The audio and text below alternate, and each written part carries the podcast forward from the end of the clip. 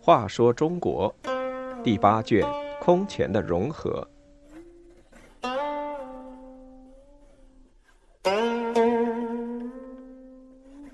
一百一十五，无仇天子。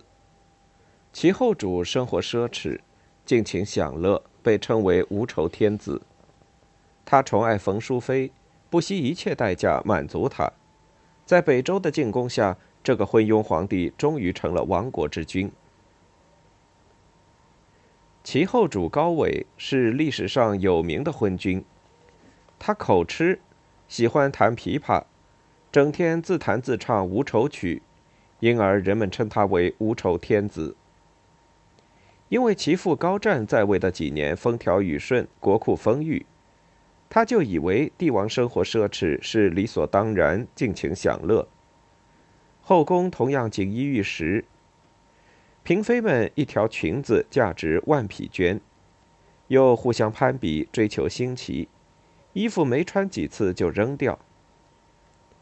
他亦使上万工匠建造宫殿寺院，晋阳的十二院比叶宫还要富丽。宫殿建了不称心，就拆了再造，百工日夜不得休息，夜晚燃火照明劳作，冬天用热水和泥以防结冰。在晋阳西山凿大佛像时，一夜点灯燃油万盆，光焰直射晋阳宫。为穆皇后造大宝灵寺时，运石填泉，人牛累死摔死无数。其后主的政治更加腐败，他信任的竟是穆提婆、韩长鸾等一般奸佞和弄臣。这些人专权用事。内外亲信都受官爵，封王者百余人，封开府千余人，封仪同三司无数，更有领军将军二十人，侍中、中常侍数十人，宦官、歌舞人、官奴婢等受提拔赏赐而大富大贵者达万人以上，连马、狗、猎鹰都封有仪同、郡君的称号。优胜的斗鸡竟得到开府，甚至给予相当的食禄。由于赏赐过度，生活奢侈，造成国库空虚，于是又别出心裁，赏赐宠臣以郡、县、乡的官名，令他们卖官取职。腰缠万贯的富商大贾，摇身一变成了郡守、县令，竞相贪污剥削，以捞回本钱。因此，百姓的生活更加悲惨。五百七十三年，陈将吴明彻北伐进攻寿阳，大败齐军，北齐丢失了长江以北、淮河以南大片地区。当消息传到朝廷时，穆提婆、韩长鸾正在做握槊游戏，他们毫不在意，继续游玩，还随口说：“本来也就是他们的土地嘛。”让他们拿去好了。不仅如此，居然还对后主说：“即使黄河以南的土地都丢了，还可以做个秋瓷国。人生如匆匆过客，当及时行乐，何必为这些事烦恼？”左右姓臣随声附和。后主刚听到消息时，还有一些忧愁，这时一扫而光，索性开宴畅饮，观赏歌舞。后主想出各种办法来寻欢作乐。他在夜都华林园造了一个平儿村，自己穿了破烂衣服装叫花子，行乞要钱。他又假造了两边的城市，让士兵穿了黑色军服装作周军攻城。后主带领许多宦官坚守与敌战斗。定州刺史南阳王高绰是后主的异母兄弟。是个十分酷虐的人。后主问他：“你在定州什么事最好玩？”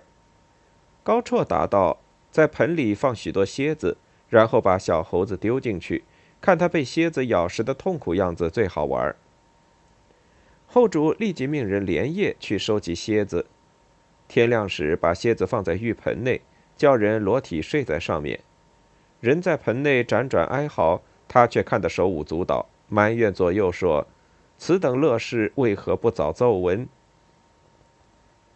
北齐君臣的荒淫腐朽，加速了北齐的衰败。在北周的进攻下，北齐很快就灭亡了。周武帝实行一系列改革，都是为了推进统一事业。经过较长时间的准备之后，他又拉拢北方突厥，并与陈国互派使者，取得攻齐的默契。于是，周武帝决心进伐齐国。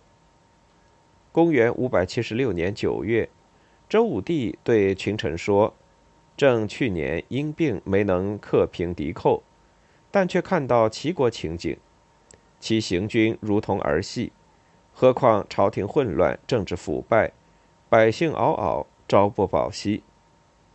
上次军至黄河边，只敲其背，未扼其喉。晋州是高欢起家之地，今往攻伐，必来救援，我即乘机而攻之，然后乘破竹之势向东进军，取其老巢，定能全胜。一个月后，周武帝发兵直指晋州。周武帝统帅大军近十五万人，先抵晋州，包围平阳。此时，北齐后主正带着冯淑妃在晋阳天池打猎，告急文书一日三至。右丞相高阿那公说：“大家正为乐，边境小小交兵乃平常事，何必急急奏报？”他说的“大家”就是指后主。傍晚，使者来报平阳陷落，有可能向晋阳逼近。后主这下也着急了，要赶回晋阳城发兵来救，但冯淑妃却不肯去，一定要后主陪他再围猎一次。大敌当前，敌不过美人撒娇，后主竟然依从了。唐代商人李商隐有诗写道：“晋阳已陷休回顾。”更请君王列一围，讲的就是这件事。齐后主回到晋阳，率领齐军主力十万南下解救平阳。周武帝命梁士延为晋州刺史，留精兵万人守城。齐军在平阳城下昼夜猛攻，梁士延苦守，命妻妾、军民、妇女昼夜修城。齐军把地道挖到城下。城墙塌陷了十几步，齐军正想趁势攻进去，齐后主突然下令暂停。原来他是要让冯淑妃来观看这场胜利画面。当时冯淑妃正在梳妆打扮，迟迟不出。这时周军已经用大木堵住了塌破的城墙，齐军就再也无法攻进去了。齐军在平阳城下屯兵一个多月，士气衰退。周武帝抓住机会，平阳城下与齐军决战。他集结八万主力向齐军进攻。开始两军相持不下，后来齐军东翼稍稍退却。观战的冯淑妃和陆尚书事穆提婆认为齐军已经战败，便怂恿后主退兵。大臣西长劝说。半进半退乃战争中常事，我军整体并未亏伤。陛下马足一动，人心大乱，那就再难振作。后主于是又想不走，穆提婆却说此话不可信。后主最后还是听从了他的话，决定退兵。后主一退，军心顿散，结果齐军大败，死伤万余人，抛下的军资器械长达数百里。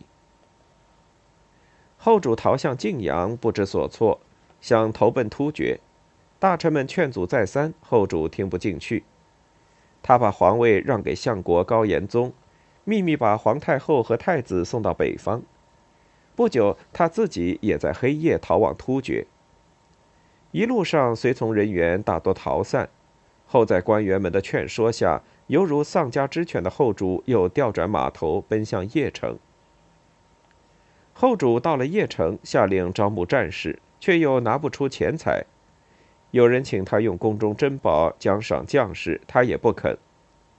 胡律孝卿请他亲自慰劳将士，并为他起草了一份慰问词，关照他说：讲话的时候要慷慨激昂，以鼓动激励将士。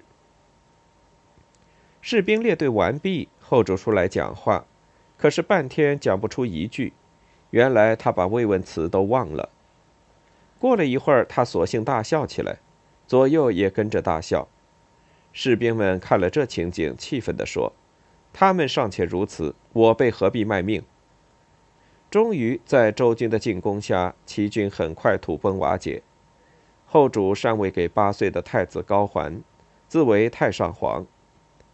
五百七十七年正月，周军入夜，后主企图东逃，但最后还是成了俘虏，北齐就此灭亡。